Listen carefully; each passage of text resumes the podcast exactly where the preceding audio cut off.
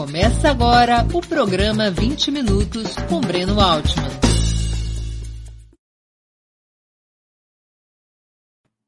Bom dia! Hoje é 9 de abril de 2021. Está começando mais uma edição do programa 20 Minutos. A convidada do dia é Mônica Bruckmann, professora do Departamento de Ciência Política da Universidade Federal do Rio de Janeiro peruana de nascimento, brasileira e carioca por decisão própria, é uma das principais estudiosas do desenvolvimento econômico latino-americano e das experiências progressistas na América do Sul durante esse início do século XXI. Além de suas atividades acadêmicas, foi assessora da Secretaria-Geral da União de Nações Sul-Americanas, a UNASUL, entre 2011 e 2013, entre outros trabalhos vinculados à integração da região. Perguntas à nossa convidada poderão ser feitas através do YouTube ou do Facebook. Basta escrever na área de bate-papo de ambas plataformas. Desde já, agradeço aos que participarem, especialmente aos que o fizerem contribuindo com o Superchat, se tornando membro pagante do canal de Ópera Mundi no YouTube ou fazendo uma assinatura solidária em nosso site.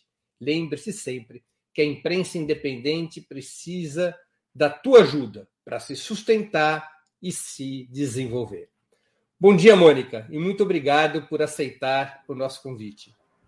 Bom dia, Breno. Obrigada a você e bom dia a todos que nos estão acompanhando através das redes sociais. Muito feliz de estar aqui nesse bate-papo. Mônica, uma nova onda progressista sul-americana parece estar se fixando no horizonte. Vamos ver o resultado das eleições no Equador e o primeiro turno no Peru no próximo domingo, dia 11 de abril. O cenário econômico da região é semelhante ao do início do século XXI, quando as vitórias de Chaves e Lula levaram a um ciclo de governos progressistas? Olha, é, eu diria que sim, Breno. É, a CEPAL acaba de publicar algumas é, projeções para o futuro imediato da região e a situação atual, produto agravada por essa pandemia. O que a gente tem é que nós vamos ter um decrescimento da economia que foi projetado inicialmente em 9%, similar à Europa, e foi reajustado agora com os dados de final do ano para quase 8% de queda do PIB de, é, média dos países da região, sendo que a região do Caribe foi muito mais afetada e alguns, alguns países da América Latina. Mas em termos de indicadores sociais, nós estamos, esse 2020, com mais de 230 milhões de pessoas abaixo da linha da miséria e da pobreza, o que significa, de fato, um retrocesso de mais de 15 anos na região. Né?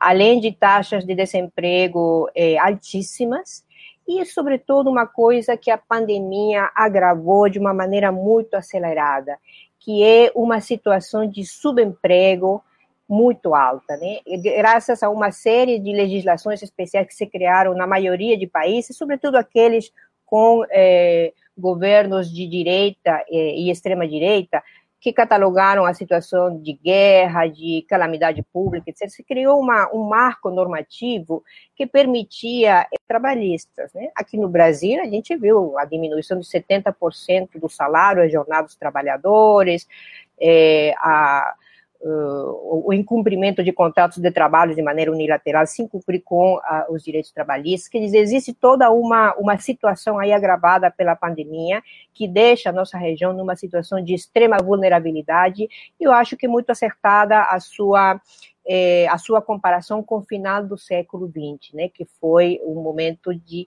que a gente viu com muita dureza as consequências desse período de 20 anos de neoliberalismo na nossa região, e nós estamos vendo agora as consequências desse período de alguns poucos anos de um novo neoliberalismo do século XXI, depois da primeira onda progressista de começo do século XXI.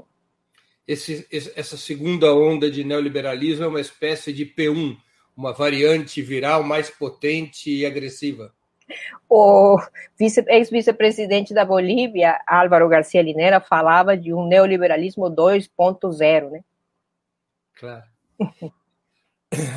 É, a chamada primeira onda, da qual restaram na América Latina, além de Cuba, apenas Venezuela e Nicarágua, em um determinado momento, registrou alguns problemas estruturais relevantes na maioria dos países, como crise cambial, pressão inflacionária e instabilidade fiscal.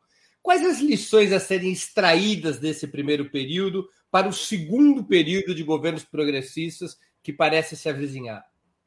Eu gostaria de colocar alguns outros componentes, talvez mais menos conjunturais que os que você mencionou, que é o fato de que a região, é, mesmo em pleno desenvolvimento desses 15 anos de, da primeira onda progressista do século XXI no nosso continente, é, quando a China emerge como grande demandante de matérias-primas no mercado mundial, em final dos 90, início dos 2000, e a nossa região se converte no primeiro parceiro comercial da China entre outras coisas, como exportador de matérias-primas, nós não conseguimos, mesmo nos governos progressistas, uma mudança estrutural da economia que deixasse, deixasse de colocar as nossas economias como primário exportadoras. Eu diria o contrário. O que a região fez foi aprofundar a nossa condição primário exportadora, de um lado, né? É, e de outro lado, que é uma, um, um, aspecto mais recente desse processo, uma desindustrialização das nossas economias. Né? No caso brasileiro, isso é evidente. Depois é, do impedimento da presidenta Dilma, iniciou-se um processo muito acelerado de desindustrialização da economia brasileira, de destruição do parque industrial, de destruição dos centros de pesquisa, de produção de conhecimento, de inovação e tecnologia, para voltar a ser exportadores de minério de ferro, nem sequer de aço exportadores de ouro, quer dizer, de, de uh, commodities agrícolas sem nenhum valor agregado. Quer dizer, essa posição se aprofunda ainda mais nos últimos anos, mas já faz parte desse período da primeira onda de governos progressistas. Nós tivemos alguns é, esforços muito interessantes desde o ponto de vista, digamos, de visão estratégica de país. Eu acho que talvez o marco mais mais abrangente, subcontinental que nós tivemos na América do Sul foi aquele esforço da União de Nações Sul-Americanas, quando em 2011 o, a reunião de chefes e chefas de Estado e de governo da Unasul, dos 12 países, eh, aprovam a necessidade de que a, o bloco avance na constru, avance numa constru, construção de uma estratégia continental de aproveitamento dos recursos naturais para o desenvolvimento dos países da Unasul. E isso significava quatro eixos. Um deles era exatamente a industrialização das matérias-primas, ligado a um processo, uma estratégia de criação de inovação em áreas estratégicas para sustentar essa industrialização, gestão meioambiental desses recursos naturais, que gera uma devastação ambiental muito grande na, na, na indústria extrativa e gestão social dos mesmos. São quatro eixos, eixos que se colocaram no debate continental, não apenas nos governos da Unasul, mas também na academia, nos movimentos populares que participaram desse debate, que eu acho que foi um momento importante de formulação estratégica que não chegou a se concretizar, mas que fica como um legado para uma retomada de uma nova onda de governos progressistas e faz parte dos grandes desafios do nosso continente. Agora, Mônica, é, se, se havia uma forte consciência da necessidade de buscar um desenvolvimento autônomo e sustentável, cuja base fosse a mudança do modelo agroexportador, e essa consciência vinha desde aqueles que eram mais influenciados pela vertente cepalina, até os que foram formados na teoria marxista da dependência, quais foram os obstáculos que impediram de avançar nesta direção da industrialização, dessa mudança de matriz econômica do agroextrativismo para uma industrialização sustentável. Quais foram os obstáculos para que isso não fosse possível, mesmo no período do chamado super boom de commodities, quando o petróleo foi para cima dos 100 dólares o barril e a exportação de minérios de ferro e mesmo de produtos agrícolas como a soja garantiram divisas formidáveis para os países latino-americanos que eram governados por forças progressistas? Breno, ah, esse processo histórico nos mostrou que ter consciência da necessidade de uma mudança estrutural da economia não é suficiente. Faz falta uma estratégia muito bem definida, estratégia que a nossa região não chegou a ter, com algumas exceções. Eu acho que o Equador, por exemplo, avançou muito.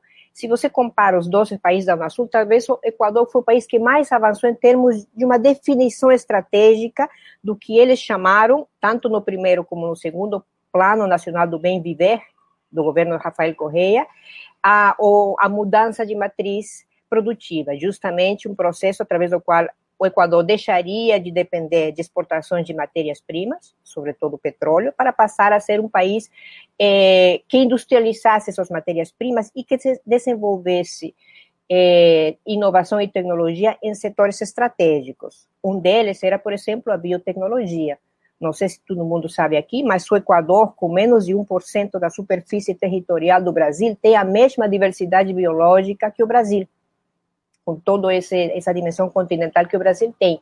E nós, na América Latina, dos, sete, dos dez países mais mega diversos do planeta, sete são latino-americanos. Né? Então, o Equador sabia, sabe que esse é uma, uma um diferencial fundamental e uma das dos eixos desse desenvolvimento tecnológico ligado ao processo de industrialização dentro dessa estratégia de mudança de eh, matriz produtiva era o desenvolvimento de talento humano, ciência e tecnologia na área de biotecnologia.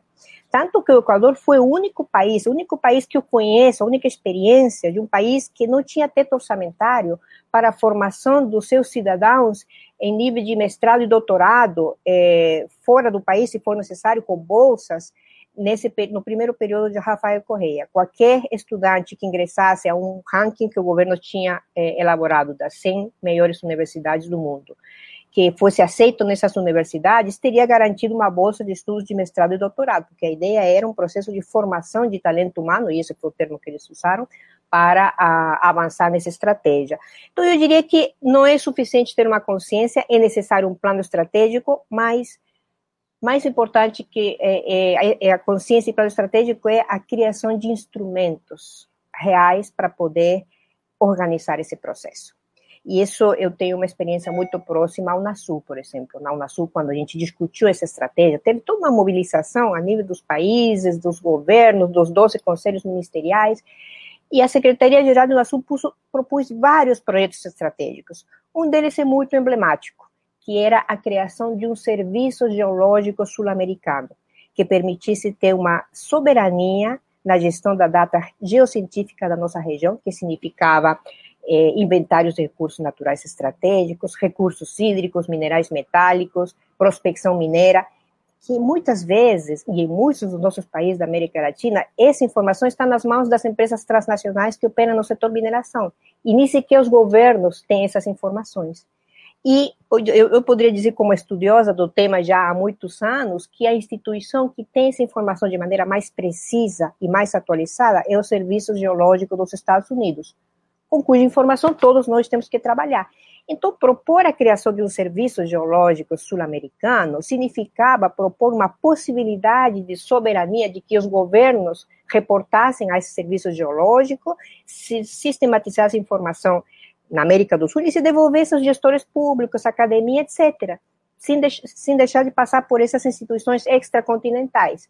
Acontece que quando você propôs isso, você estava enfrentando interesses colossais, não só divisões estratégicas de alguns países que têm interesse nos nossos recursos naturais, quanto de todo o setor mineração e de commodities no mundo, que está altamente financiarizado e que se opôs e que impediu que esses projetos pudessem é, ser levados à prática. Quer dizer, de um lado isso, de outro lado o tempo foi muito curto, até que veio essa onda de governos é, é, conservadores que, na verdade, não permitiu um maior desenvolvimento desse processo.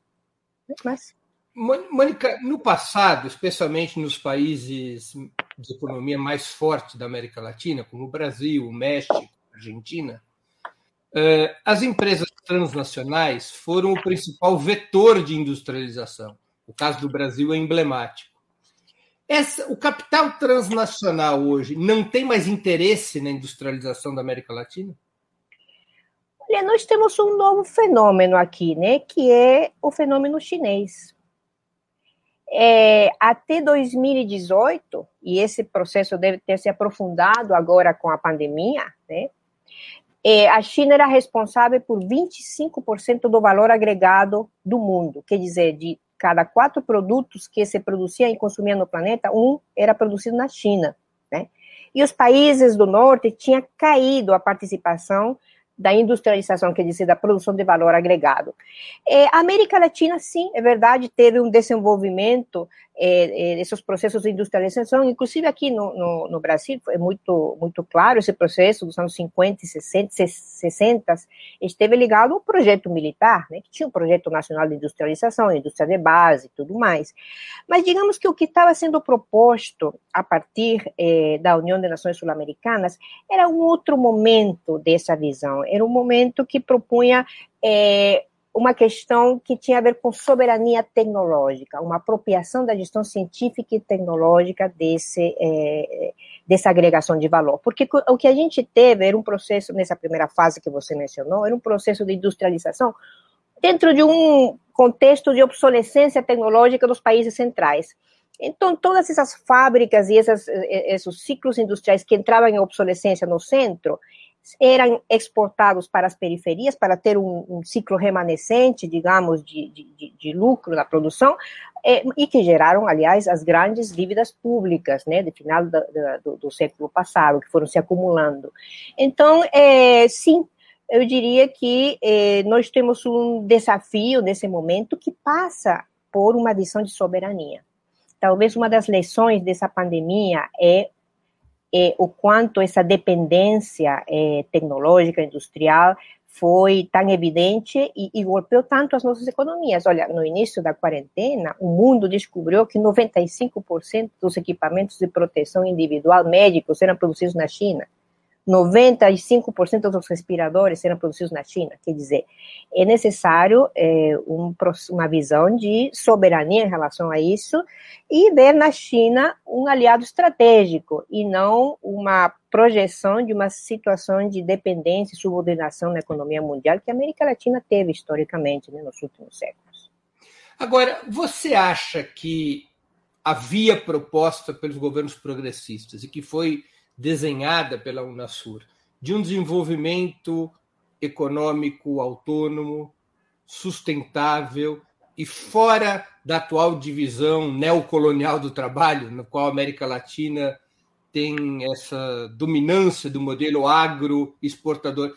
É possível essas mudanças dentro da ordem capitalista? Olha, Breno, eu sim. Ou era ou um dos motivos pelos quais não se avançou é porque esses limites dentro da ordem capitalista são intransponíveis? Veja, Breno, eu diria que se chegou a avançar num debate e uma discussão. Nem sequer chegamos a plantear uma estratégia mais definida. É evidente que eh, as transformações sociais são acumulativas e são dialéticas, tem avanços, tem retrocessos, tem coisas que são possíveis dentro do sistema, tem coisas que não é possível dentro do sistema capitalista, e aí se renova, inclusive, a ideia de uma, uma um, um, processo de transição pós-capitalista. É, surgiram várias propostas e projetos, como você bem sabe, do socialismo no século XXI, etc., como aquela, aquela visão é, de ruptura com o modelo atual. Eu acho que nós temos que considerar que esses processos de transformação são dinâmicos, são dialéticos e que têm diferentes momentos. Evidentemente, tem aspectos estruturais que precisam uma mudança muito mais profunda para poder se concretizar. Né? Mas eu diria que o que houve na Unasul foi um avanço dessa consciência. E olha que essa visão não era é, é, digamos, unívoca nos 12 países da nação. Nós tínhamos governo como, governos como o peruano, chileno, colombiano, mais alinhados com uma visão hemisférica dos Estados Unidos, mas era uma visão hegemônica, que levou, inclusive, esses países a apoiar um projeto de avanço nesse sentido, né, que ficou trunco por, pelas várias razões que a gente conversou aqui, é, mas que eu acho que é, faz parte desse, desse processo das lutas, né, do dinamismo das lutas. Agora, há setores das elites econômicas da América Latina, da burguesia latino-americana, que têm interesse nesse desenvolvimento autônomo, sustentável, com mudança da matriz econômica para fora do eixo agroextrativista?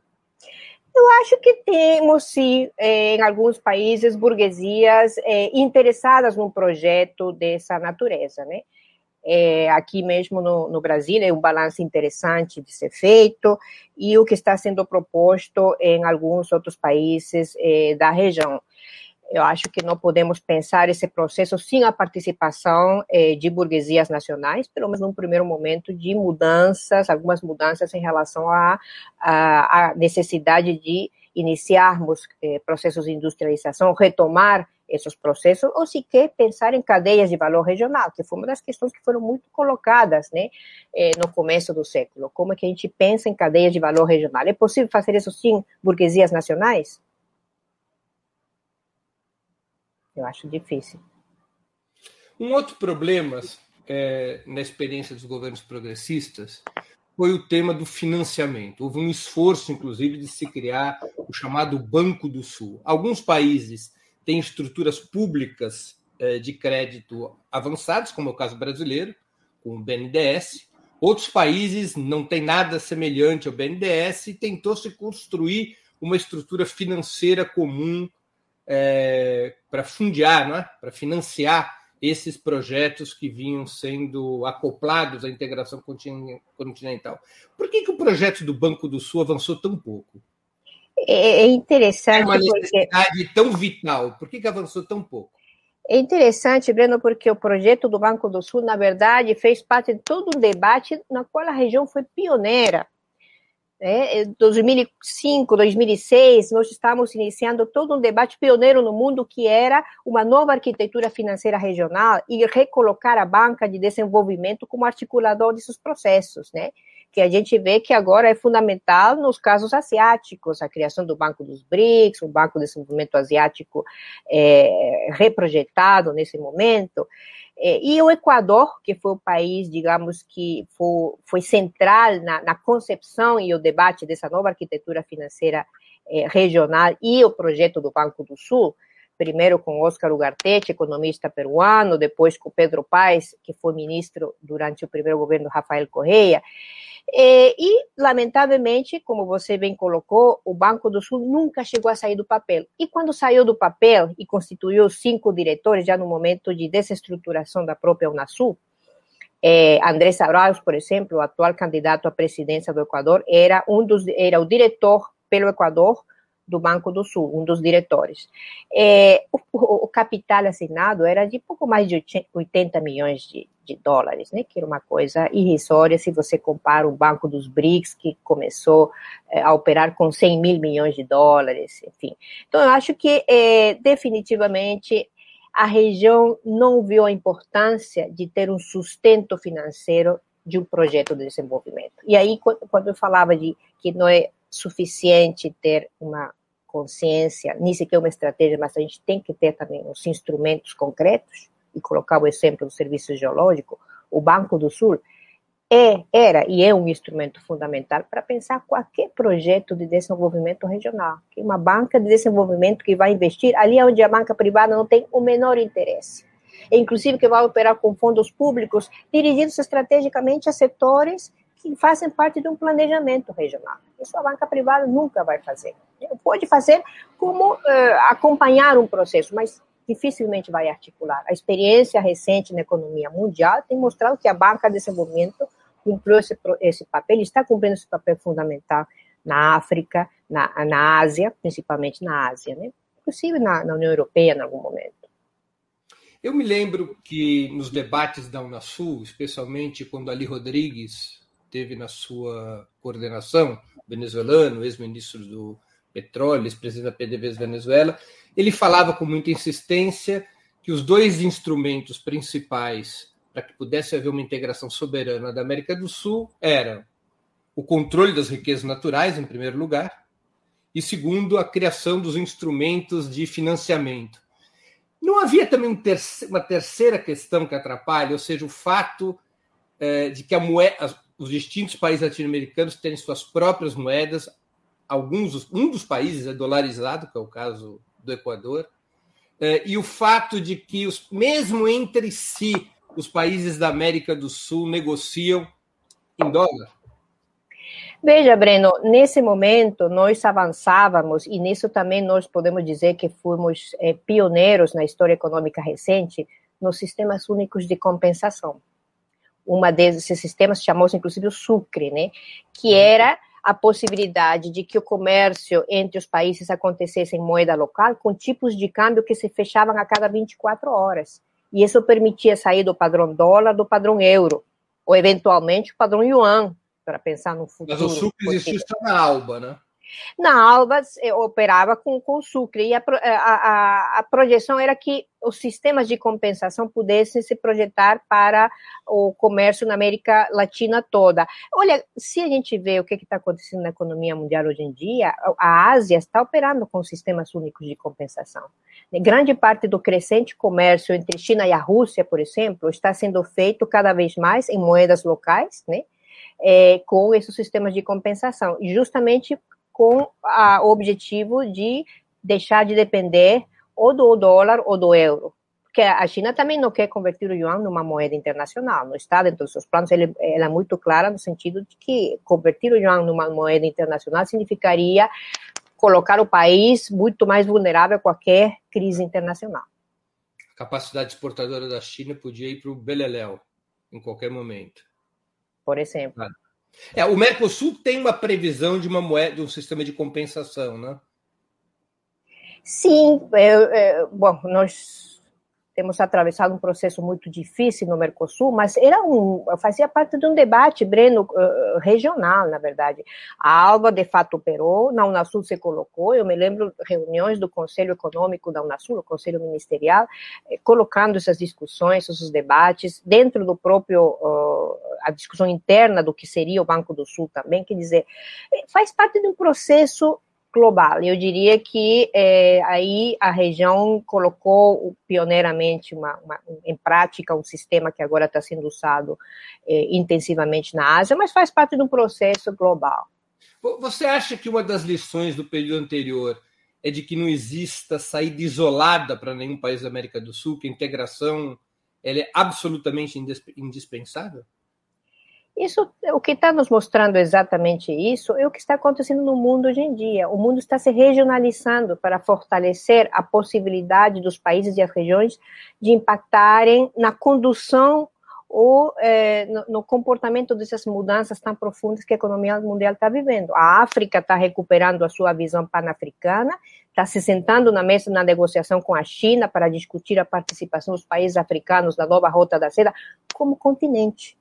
Olha, isso é uma eleição que a América Latina tem que realmente ver com muito cuidado. E nós, a contramão do que está acontecendo a nível mundial, eh, nos últimos cinco anos, iniciamos um processo acelerado de destruição dos espaços de integração regional criados no século XXI e debilitamento daqueles que são anteriores, que se densificaram e dinamizaram muito no começo do século XXI. Então, eu diria, não existe hoje em dia no mundo possibilidade de ter uma participação acorde a, a, a, ao peso que tem as regiões e os países, sim aprofundamento da integração regional. Como você é, vislumbra essa regionalização em escala planetária? Quais os grandes blocos que você é, projeta? Eu, eu, não vou projetar, eu vou apenas fazer uma leitura do que eu vejo que está acontecendo, Breno. É, digamos que a Ásia está é, nesse processo com uma situação de liderança global, né? particularmente a China a China lança o projeto da nova Rota da Seda, Belt and Road Initiative, em 2013. Em 2014, um ano depois, já tinha 21 países membros, um banco de desenvolvimento próprio com fundo de 60 mil milhões de dólares. É, e hoje em dia, em 2020, essa nova Rota da Seda inclui 138 países do mundo é, 18 são latino-americanos. A Argentina vai caminho a se, a se converter no 19 país a fazer parte da nova Rota da Seda. Então, se você pensa, depois de Nações Unidas, que tem 194, 95 países membros, a nova Rota da Seda é o espaço de coordenação regional, é, é, interestatal é, comércio, colaboração científica, tecnológica, coordenação diplomática mais importante que nós temos nesse planeta mas ela está atuando como guarda-chuva de uma série de outros projetos e processos de integração é, subcontinentais e subregionais, né? a última a se formar, a RCEP, por exemplo, incluindo alguns países asiáticos e a Austrália, e alguns países da Oceania que eram áreas de influência dos Estados Unidos para aproximá-los à, no, à nova Rota da Seda é interessantíssimo. Então, você vê que a nova Rota da Seda age como grande guarda-chuva, mas os outros processos e projetos de integração se fortalecendo. É, para, nós estamos avançando, na minha visão, a um processo é, de uma nova ordem internacional multilateral. Além do bloco asiático? Além do bloco asiático, certamente. O bloco africano, para inclusive agir eh, em melhores condições dentro do, da proposta da China e no bloco, no bloco asiático, está recuperando suas instâncias de integração e coordenação continental. Né? A União Europeia sabe que. E a locomotiva do bloco africano? Nós temos uma participação importante da África do Sul, né? inclusive a África do Sul, com essa dupla dimensão de ser um país membro dos BRICS, né? É, e ser um país que tem uma coisa que a, a China interessa muito, né? É recursos naturais estratégicos. E não vou deixar de dizer com a devastação ambiental acumulada, importantíssima, que os projetos de mineração chineses deixaram na África do Sul no final do século passado. Coisa que os africanos colocaram de maneira muito clara nesse novo momento de negociação na nova rota da seda, né? A questão de eh, dar ênfase a investimentos em projetos produtivos, em eh, a cuidar da devastação ambiental que causa a mineração. Né? E esse é um outro grande tema que nós temos que ver na região e que me preocupa muito, Breno. Qual vai ser a pegada ecológica dessa descarbonização da economia que o mundo está discutindo? o quanto de devastação ambiental essa pegada ecológica e essa descarbonização, eh, desculpa, essa descarbonização da economia vai causar nos nossos países. Então, o bloco asiático, o bloco africano, o bloco europeu. E nós aqui na América Latina, é, desestruturando esses, esses processos de integração regional. Nós e estamos aí. Com o Canadá. Os Estados Unidos, Breno, é, eles passaram por uma gestão do presidente Trump que foi retirando os Estados Unidos de espaços de coordenação muito fundamentais para pensar o processo, é, digamos, hegemônico desse país, né? É, ele foi se retirando, isolando, a China foi ocupando cada espaço que os Estados Unidos deixava.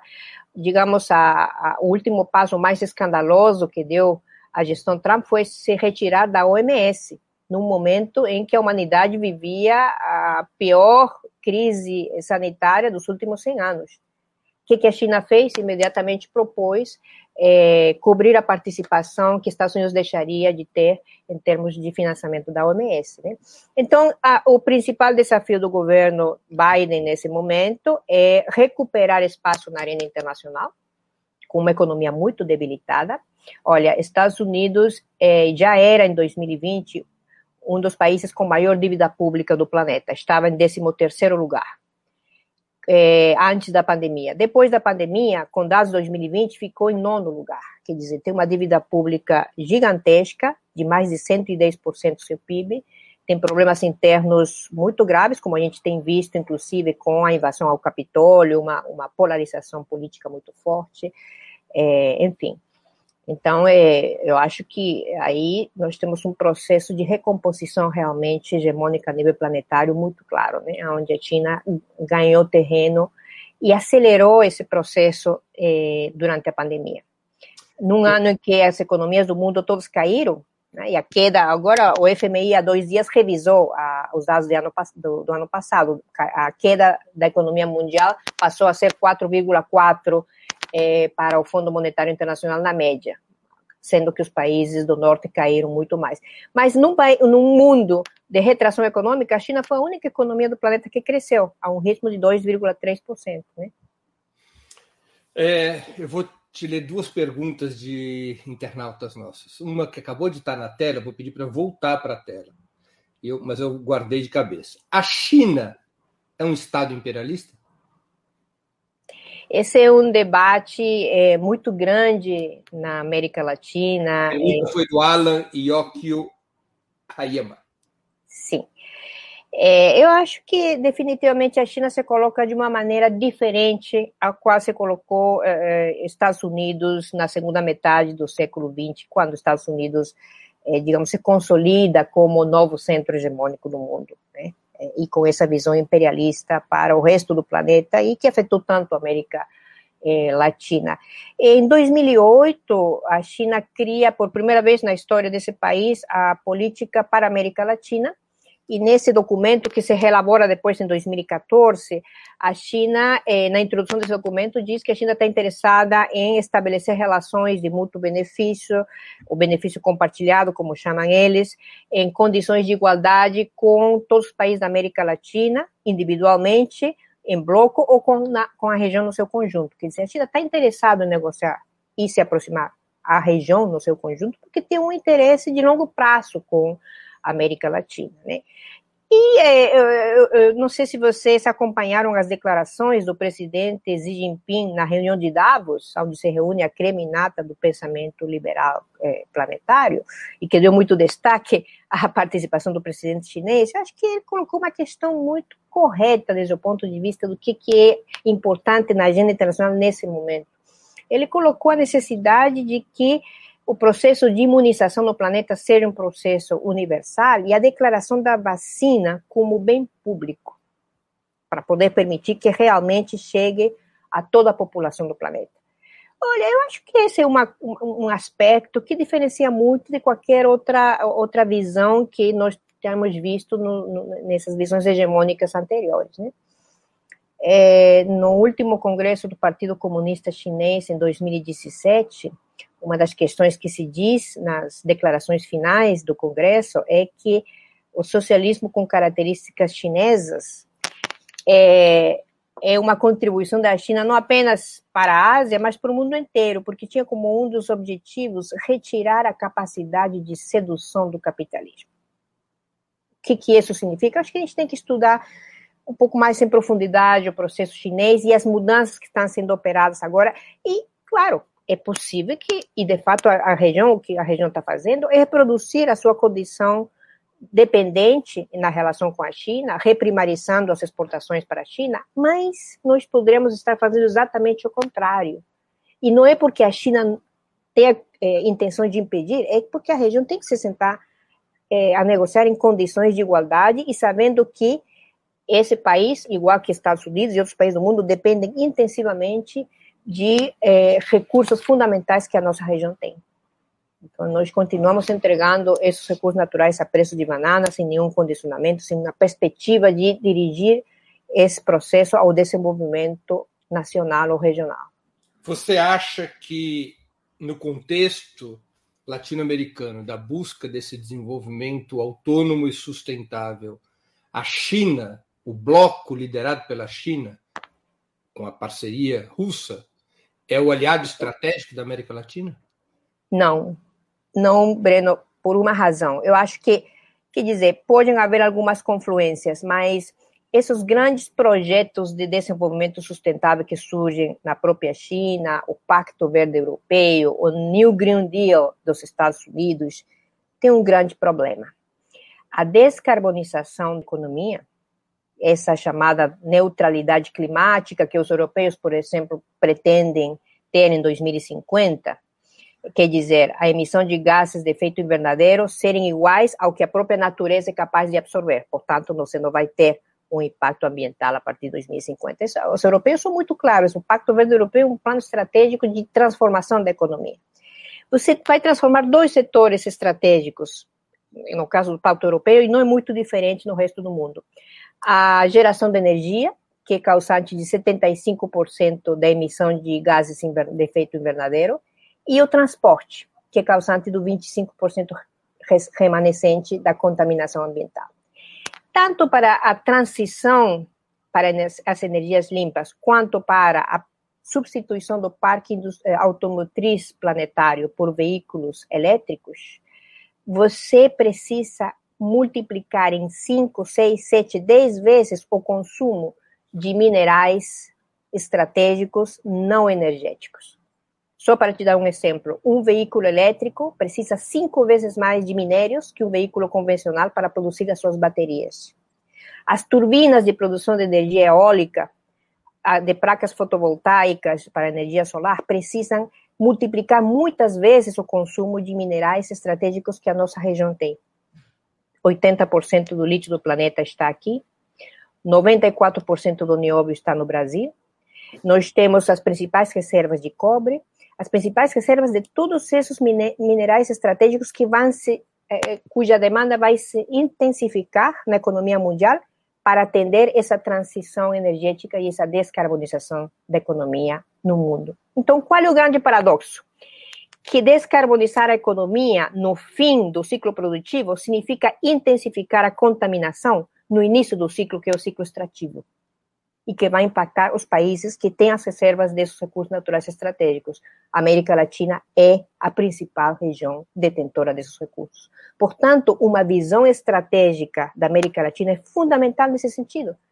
Senão que a gente vai ver é se reproduzir os canteiros e as, as minas a céu aberto com todo o impacto ambiental, econômico e social que esses processos têm e de empobrecimento das regiões e das populações que moram exatamente nos locais que têm essas grandes reservas, produzindo todos os conflitos sociais e medioambientais que a gente tem vivido nas últimas décadas, né? e o empobrecimento também. Isso significa dizer, portanto, que o bloco latino-americano não tem aliados estratégicos, tem aliados táticos, mas do ponto de vista estrutural está por sua própria conta e força. Eu acho que nesse momento a América Latina não tem nenhum tipo de aliança estratégica porque ela abandonou a possibilidade de pensar sim, mas perspectiva estratégica. Anterior. Eu particularmente acho que a América Latina poderia ter na China e nos BRICS como um bloco que está de alguma maneira conduzindo esse processo da economia mundial no futuro próximo, a Índia vai ser a segunda economia do mundo daqui a pouco tempo, deslocando Estados Unidos no terceiro lugar. É, eu acho que é, a América Latina tem na é, China e nos países dos BRICS a possibilidade de desenvolver sim relações estratégicas que beneficiem os projetos de desenvolvimento regional desde que existam. Acontece que agora é, nós estamos não só a destruir os espaços de integração, mas também essas visões de é, de desenvolvimento estratégico nos nossos países. Né? Mas isso está se retomando. Olha, vejam o que está acontecendo no Equador, quais são as propostas que estão em jogo nesse domingo no Peru. Nós temos mais algumas eleições pela frente no que vai do ano, temos eleições na Nicarágua, temos eleições em outros países da região, que podem, de fato, é, reconfigurar esse processo político na América Latina, né? Honduras em novembro, em novembro também Chile. Esse processo, eu acho que está num momento de, de mudança e, e, seguramente qualquer projeto que pretenda transformações econômicas importantes vai ter que retomar os espaços de coordenação regional, os espaços integracionistas, e vai ter que tomar, retomar uma ideia muito central, né? Soberania. Sem soberania, não pode se pensar em desenvolvimento nacional. Você pode até pensar em desenvolvimento das transnacionais que operam no setor mineiro. Mesmo na relação com a China. Claro, tem passa. que ser uma relação soberana. Evidentemente, evidentemente. Senão seremos totalmente subsumidos por uma nova dependência é, talvez mais, é, mais dramática que a gente já viveu, né? Porque o que, o que vem aí com essa, esses projetos da economia verde tem consequências gravíssimas para a região, Breno. A gente precisa sentar para ver os dados e é, verificar o quanto pode impactar as, as, nossas economias e os nossos territórios, né? Não é uma questão econômica apenas, é um impacto territorial multidimensional que vem pela frente se a América Latina não coloca é, estratégias de contenção desses processos. É, uma outra pergunta de um espectador que contribuiu com o Superchat, eu quero agradecer, Humberto Miranda. Parte da esquerda apelidou de subimperialismo o papel do Brasil na articulação latino-americana quando tínhamos governos progressistas. Esse tipo de esquerda não é muito infantil? Olha, a discussão sobre o subimperialismo latino-americano, inclusive Rui Mauro Marini foi um dos eh, formuladores de esse debate, isso num outro momento. Né? Estamos falando dos anos 60 e 70, em que realmente nós tínhamos, inclusive, projetos militares que articulavam esse, essa possibilidade de pensar o papel do Brasil desde uma perspectiva de organizar os interesses dos Estados Unidos no nosso continente. O que aconteceu no momento recente foi um processo muito diferente, realmente. É, eu acho que isso que se colocou como parte da política externa brasileira, essa política ativa e altiva que dizia o ex-chanceler, e que sempre foi o norteador do papel do Brasil nesse processo, é um, é, é, um, é um outro momento da história. Não podemos confundir um momento com outro. É um momento em que se recolocava a questão da soberania, se recolocava a questão, talvez nos aproximamos mais ao que foi é, a Conferência de Bandung de 1955 e os 10 princípios de coexistência pacífica que deram origem ao surgimento do, do, terceiro mundo, dos países não alinhados, que não queriam se alinhar nem com o bloco soviético, nem com o bloco imperialista dos Estados Unidos, buscavam um, um outro tipo de relações sul-sul, de colaboração, de intercâmbio, de não intervenção e de paz. Eu acho que essa agenda, de alguma maneira, foi retomada é, nesses projetos integracionistas e o, o, Brasil jogou um papel fundamental. A Venezuela jogou um papel fundamental. A Argentina, de Néstor Kirchner, primeiro secretário-geral da Unasul, jogou um papel fundamental. A Bolívia, Equador, quer dizer, foi um outro momento de afirmação soberana regional. Pela primeira vez, veja, Breno, e a quem fez a pergunta, Humberto, pela primeira vez é, na história uh, recente, digamos, dos últimos séculos do nosso continente, é, nós conseguimos criar um espaço de integração, como foi a Comunidade de Estados da América Latina e o Caribe, a CELAC, sem a participação de Estados Unidos e Canadá, apenas com os 31 países da América Latina e o Caribe. Isso é um fato histórico não menor, né?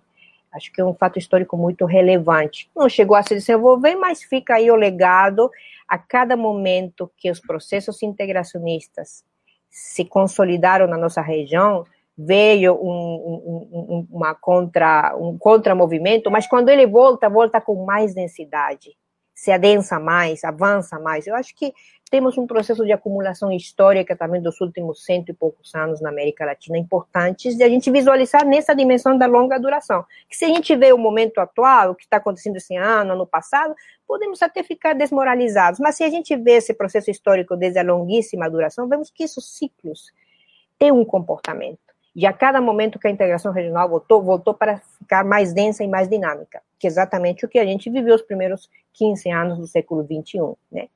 O Fernand Brodel, um dos teóricos mais importantes da história crítica do século XX, dizia que o tempo do jornalista, o tempo do acontecimento, o tempo assim imediato, era o mais mentiroso, porque podia nos mostrar um processo ao contrário do que ele realmente é, né? que era necessário ver o processo cíclico de 50, 70 anos, o processo secular.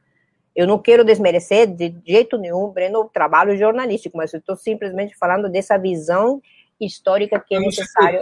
Tem pouco mérito mesmo o trabalho jornalístico. em geral, é trabalho de gente como eu, que é preguiçoso para estudar de verdade, então a gente conhece os assuntos pela superfície. Não tem problema, não. Não, não, não, eu estou falando de outra coisa, absolutamente. Estou falando de uma perspectiva de análise, que inclusive eu acho que nós temos num, uma beta importante do jornalismo é, alternativo na América Latina. Mônica, deixa eu ir aqui para algumas perguntas sínteses. Perguntas sínteses. É, a primeira delas: quais os desafios programáticos que estão colocados para os novos governos progressistas nesse cenário de crise profunda do capitalismo, agravada pela pandemia e pela polarização entre os Estados Unidos e a China? Olha, eu acho que tem uma questão muito imediata que tem a ver com a sequela dessa crise e o impacto no aumento da miséria e a pobreza. Realmente nós pensamos, precisamos pensar em políticas de proteção social.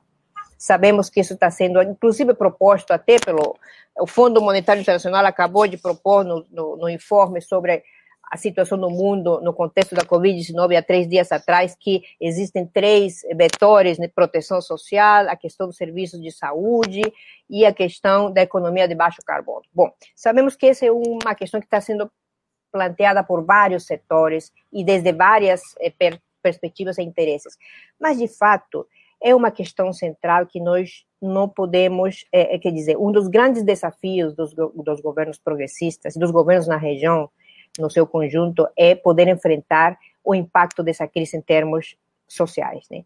a, miséria, a quantidade de milhões de pessoas que estão ficando nessa situação de miséria e pobreza é insustentável. Então, nós temos que pensar em políticas de proteção social, em retomar uma série de políticas de garantir direitos básicos à população, como a questão da saúde. Essa pandemia mostrou o quão, quão graves foram as consequências de privatizar os sistemas de saúde eh, públicos nos nossos países, né? E, paradoxalmente, eh, os fundos que foram otorgados para combater o Covid-19, que foram destinados à saúde, é, fortaleceram os sistemas suplementares de saúde, né? e não os sistemas públicos de saúde. No caso brasileiro, por exemplo, se a gente vê o que foi gasto é, para conter os efeitos da Covid-19 no primeiro semestre do ano passado, 2,5 trilhões de reais, apenas 6% foi para ajuda emergencial direta e menos disso ainda para o setor saúde e, sobretudo, desse valor, é, grande parte foi repasse para os sistemas suplementares e privados de saúde. Então, essa questão de garantir serviços básicos como é, saneamento, é, água potável, é, a questão da saúde é, é fundamental. A questão de, da gestão é, dos recursos naturais para é, sair dessa posição de exportadores de matérias-primas, primário exportadora, é uma questão estratégica e programática, porque tem é, dimensões nas duas esferas que interagem de maneira muito, muito concreta, né? É, e como é que a região se posiciona em relação a essas mudanças da economia mundial? Como é que a gente vai encarar a relação com a China? Como é que a gente vai encarar a relação com a Rússia, com o bloco dos BRICS? Como é que nós vamos encarar essa é, a, a, a retomada da coordenação regional? Eh, e os projetos de integração regional, que se colocam como fundamentais para poder sair da, da, da, crise nessa dimensão tão dramática que tem. Então, acho que são desafios muito claros aí que eh, estão colocados pelo agravamento da crise, né? E pelas contradições eh, da, da, da, luta de classes nesse novo momento. Veja, tem um, aspecto do qual talvez falamos pouco, Breno, mas o impacto do mundo do trabalho, novamente, é uma coisa é, que a gente vê é, assustadora a degradação do, do, do, trabalho, né? Se a gente vê, estava revisando os dados aqui, nós estamos nesse momento com esse processo de terceirização, de uberização da economia, de jogar a milhões de trabalhadores a, a uma situação de subemprego, de autoemprego, ou como o ideólogo do neoliberalismo na América Latina, Hernando de Soto, chama o empreendedorismo, né? Ele já colocava isso há 30 anos atrás. Olha, 19, quase 20% desses trabalhadores do setor é, de, de, informal, de entregadores, motoristas de Uber, etc., trabalham mais de 13 horas por dia no Brasil. 38% trabalham mais de 11 horas por dia e quase 60% certamente mais de 9 horas por dia, sem nenhum tipo de proteção social. Quer dizer, nós estamos voltando no mundo do trabalho na América Latina praticamente as condições do início das revoluções industriais, em termos de jornada de trabalho, em termos de salários, que eh, impossibilitam a própria reprodução do trabalhador. Né? Então, são questões gravíssimas que eh, estão se colocando na agenda da região e que eu acho que eh, o que vem pela frente é uma ascensão da mobilização popular, porque certamente vai ter uma reação frente a esses processos e será também a possibilidade de um novo ciclo de acumulação política, na minha visão. Mônica, da onde vão sair os recursos para essas políticas de sustentação social?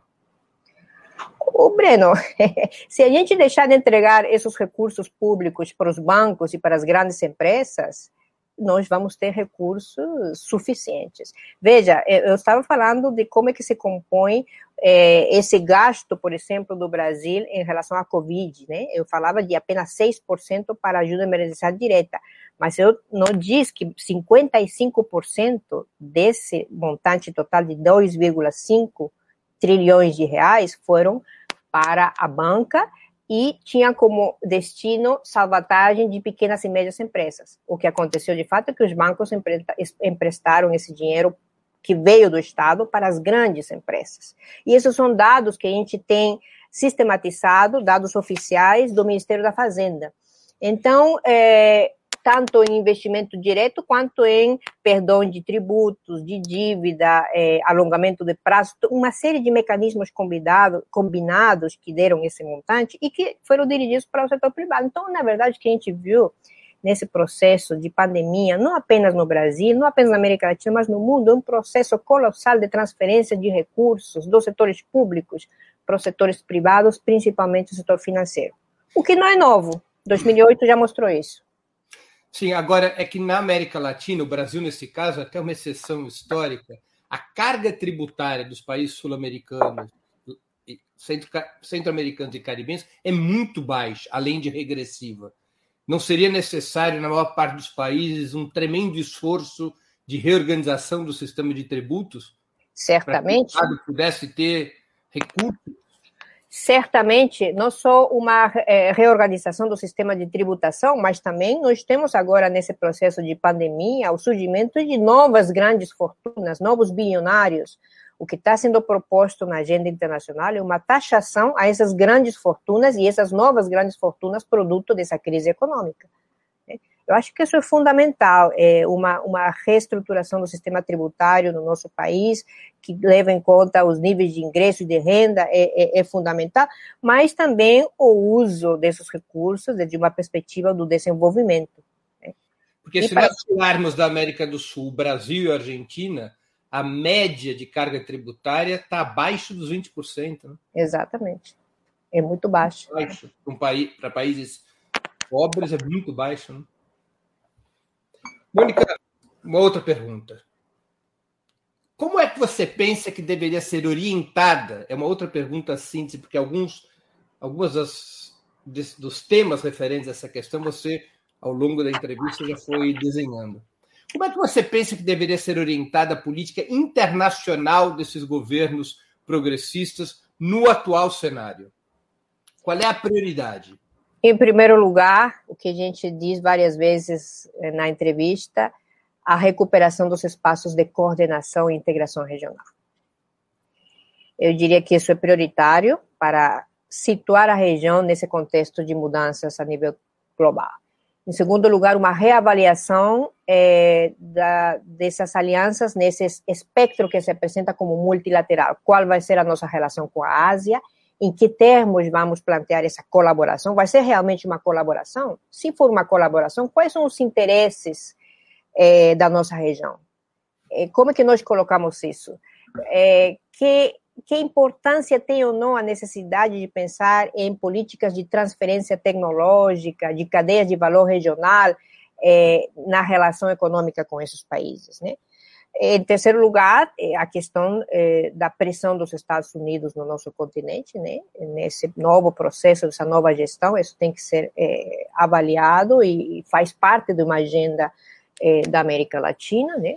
E, é, em geral, eu diria, é, está surgindo uma nova possibilidade, um novo potencial das relações Sul-Sul, nesse contexto de uma nova coordenação planetária é, orientada ser, inclusive, uma rediscussão do desenvolvimento. O que, que significa desenvolvimento para a nossa região nesse momento? Significa, como se dizia nos anos 2000, produzir a maior quantidade de matérias-primas no menor tempo possível para aproveitar o boom do preço internacional das commodities, porque certamente temos pela frente um novo boom de commodities. É isso o desenvolvimento que eh, acumulou uma devastação ambiental colossal nos territórios, que expulsou populações camponesas e indígenas dos seus territórios, que eram onde se desenvolviam os projetos de mineração. Eu sou peruana e tenho visto esses processos, na, sentido na pele, né, destruição de recursos hídricos, de vales inteiros, de lagoas que secaram para eh, priorizar a produção de ouro no norte do país. É esse o desenvolvimento que que, que a gente quer, que a gente pode chamar de desenvolvimento, né, que produz miséria, pobreza e dependência é, dos nossos países desses centros econômicos, inclusive renunciando às regalias, né, que é uma outra fonte importantíssima, Breno, de financiamento, as regalias, os royalties. É, nós, na América Latina, temos regalias baixíssimas, quer dizer, o que o Estado recebe pela produção de, é, pela extração de recursos naturais não é, renováveis, quer dizer que num horizonte de tempo vão se esgotar, é baixíssimo. Nós temos uma média internacional praticada no mundo do Norte de 33% de regalias para petróleo. Pra... E aqui na nossa região, nós temos países com 1%, 2%, 3%. O único país que se colocou ao nível internacional das regalias, dos royalties, foi a Venezuela, que colocou os royalties venezuelanos de 1% Quando o Chaves fez isso em 2001, veio Exatamente. o golpe em 2002. Exatamente, né? O único país da América Latina com é, royalties ao nível internacional. As pessoas não acreditam, mas eu vou repetir: a, a, o, o, peso fiscal sobre a produção do petróleo na Venezuela, sobre toda a indústria do petróleo, até 2001 era de 1%. Isso era o imposto que se pagava na Venezuela. O Mas Chaves aumenta para 30% e em 2002 toma um golpe de Estado que ele consegue reagir. Né? Mas você sabe, Breno, que antes desse 1%, uns 5, 6 anos antes, era 0%, não existiam regalias. Foi o período da lei especial do Carlos Andrés Pérez, do Carlos Andrés Pérez, não, que sucedeu o Carlos Andrés Pérez, é verdade. Era chamada então, Lei Especial do Petróleo. Você entrava na Venezuela e não pagava imposto. É, no, no, caso peruano, por exemplo, que é um país, digamos, paradigmático, né, é um país cujo PIB depende muito de exportação de minerais metálicos, os royalties são baixíssimos, inclusive muitos dos contratos, que são contratos de longuíssimo prazo, de 20 a 40 anos, o Peru é, perdoava a tributação por os, pelos primeiros 10, 15, 20 anos para permitir que viessem os investimentos estrangeiros no setor mineração. Quer dizer, você estava entregando seus recursos naturais a troca de nada. Eu me lembro então, da política do Fujimori, que era uma coisa inacreditável para atrair o capital japonês, né? praticamente entregava a mineração peruana. Talvez o momento de maior é, entrega foi o, o, governo de Alejandro Toledo e Alan Garcia, né? Mais que Fujimori. Mais. De fato, nesse período, por exemplo, 2004 2008, é, a Amazônia peruana, que é a região onde se produz o petróleo no Peru, passou, tinha um processo de loteamento e otorgamento através de concessões internacionais. Passou de 15, de, de 15 a 75% da superfície amazônica peruana loteada e concessionada nesses quatro anos. Mônica, o governo Joe Biden significa uma mudança na situação latino-americana para melhor ou para pior? Eu diria que isso depende da, da visão é, da, da, onde se analisa, né? É, mas certamente vai significar uma tentativa de retomar é, uma, uma posição estratégica no, no mundo e nosso continente. Eu acho que as pressões é, serão pressões que vão continuar com níveis de militarização importantes, né? Nós temos visto esse processo de reorganização dos interesses dos Estados Unidos historicamente nos últimos no início do século XXI, veio acompanhado de uma reorganização militar, reativação da quarta frota, etc. Nós temos visto esse processo é, bem no início do século.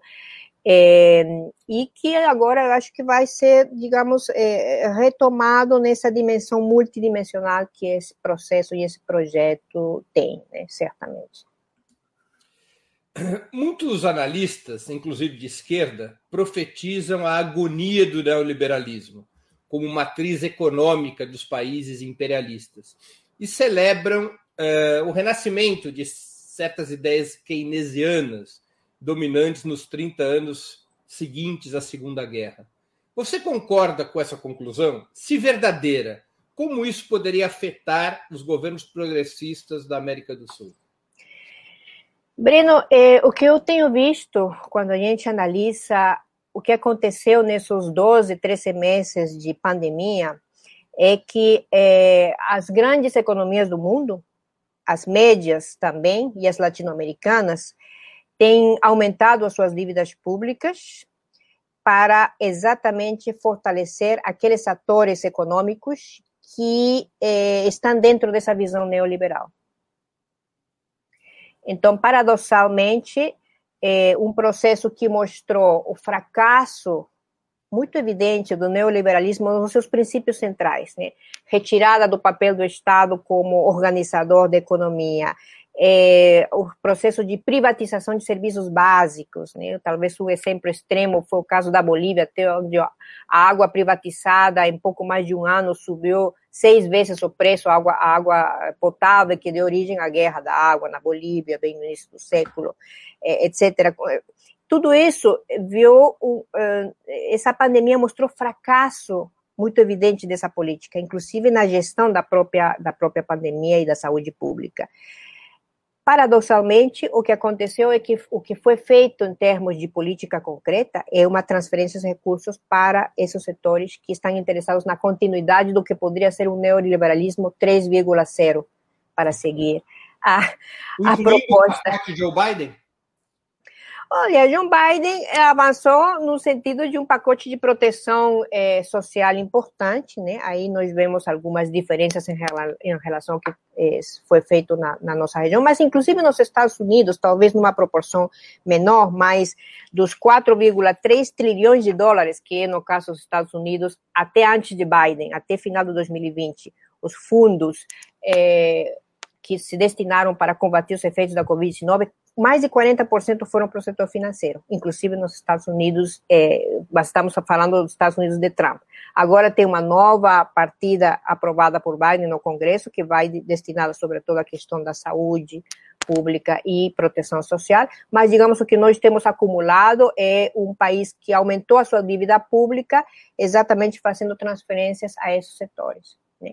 Então, digamos, na agenda da América Latina imediata, nós temos a disputa desses dois projetos, né? ou um neoliberalismo 3.0, ou a possibilidade de pensarmos em um outro tipo de desenvolvimento, de uma perspectiva de soberania, eh, e o que, que pode ser feito nesse contexto, e quais são as projeções de mudanças estruturais que eh, deverão ser feitas para sair dessa trampa da relação dependente na nossa região no sistema mundial. De uma forma sintética, você acha que a política econômica desenhada ou apresentada até agora por Joe Biden é um New New Deal ou é neoliberalismo 3.0?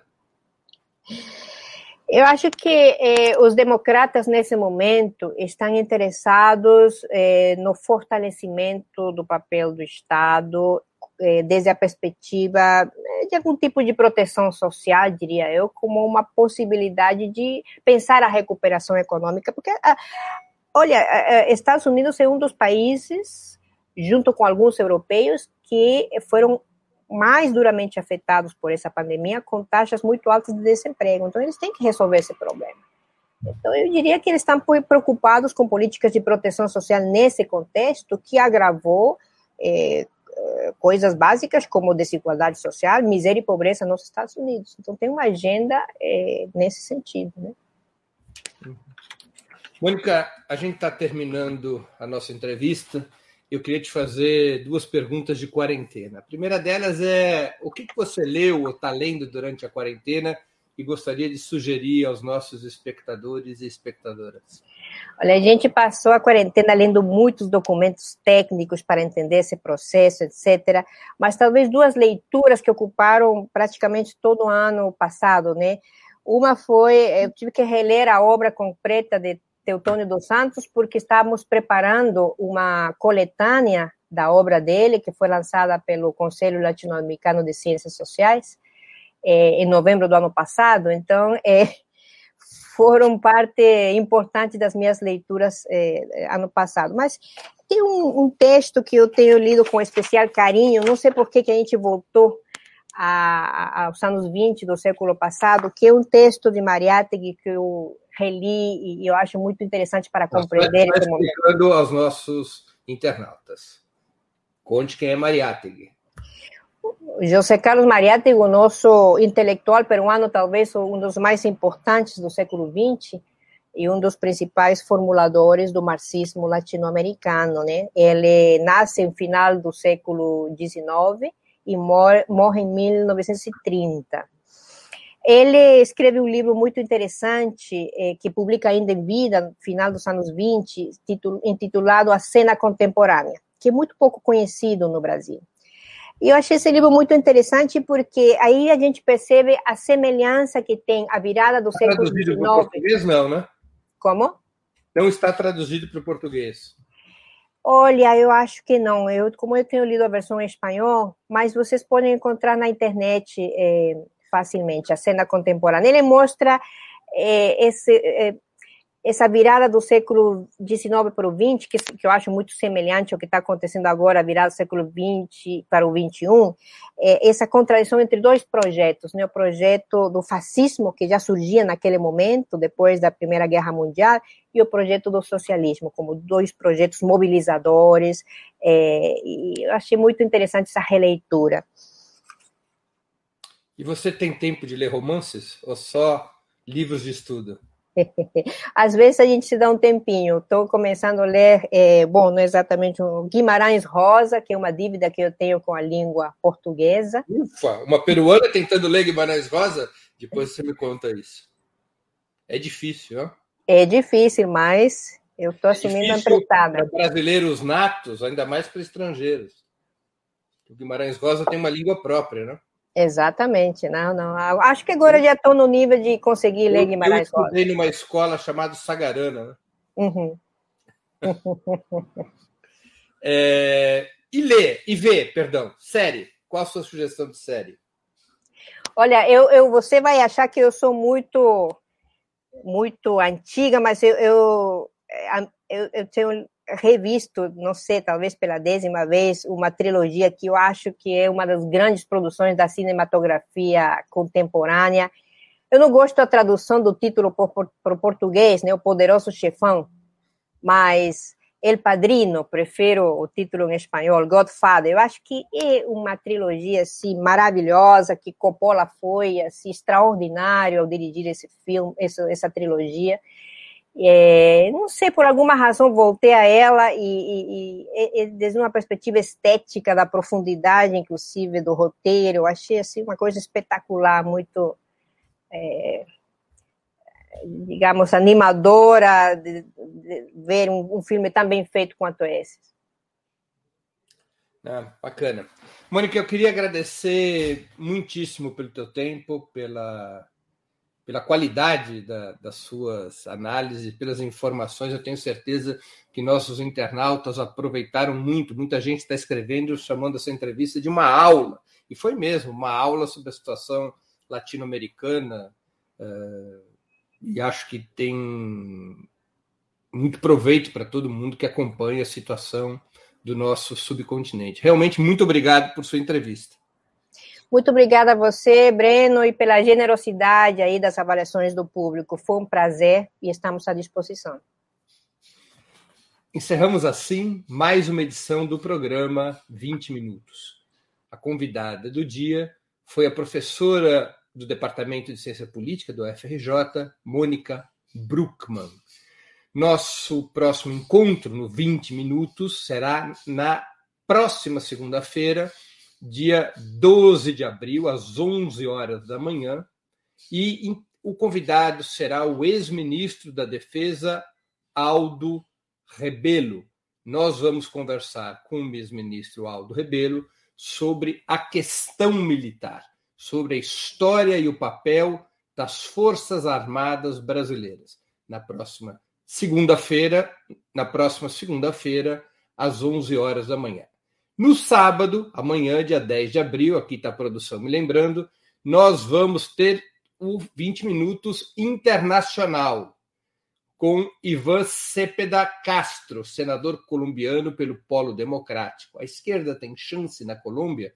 É uma avaliação, legendas em português, uma avaliação sobre uh, a situação colombiana. O Ivan Cepeda é um senador, uma liderança muito importante na esquerda colombiana, eh, tem um, tem um papel decisivo no processo judicial que foi aberto contra o ex-presidente uh, Álvaro Uribe, é, é, o pivô do processo contra o processo que levou Álvaro Uribe às barras dos tribunais. Então, amanhã, sábado, 11 horas da manhã, amanhã, sábado, 10 de abril, 11 da manhã, 20 minutos internacional, entrevista com Ivan Cepeda, a entrevista em espanhol, legendas em português. E na segunda-feira, às 11 horas da manhã, segunda-feira, dia 12 de abril, às 11 horas da manhã, entrevista com Aldo Rebelo, uh, ex-ministro da Defesa no governo Dilma, sobre a questão militar.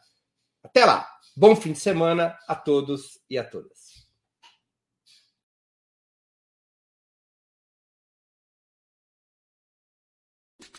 Para assistir novamente esse programa e a outras edições dos programas 20 Minutos, se inscreva no canal do Opera Mundi no YouTube. Curta e compartilhe nossos vídeos, deixe seus comentários. O jornalismo de Ópera Mundi é mantido com o seu apoio. Faça uma assinatura solidária em www.operamundi.com.br. Com um pequeno valor mensal, você nos ajuda no desenvolvimento de um jornalismo independente e de qualidade. Obrigado pela audiência e até a próxima.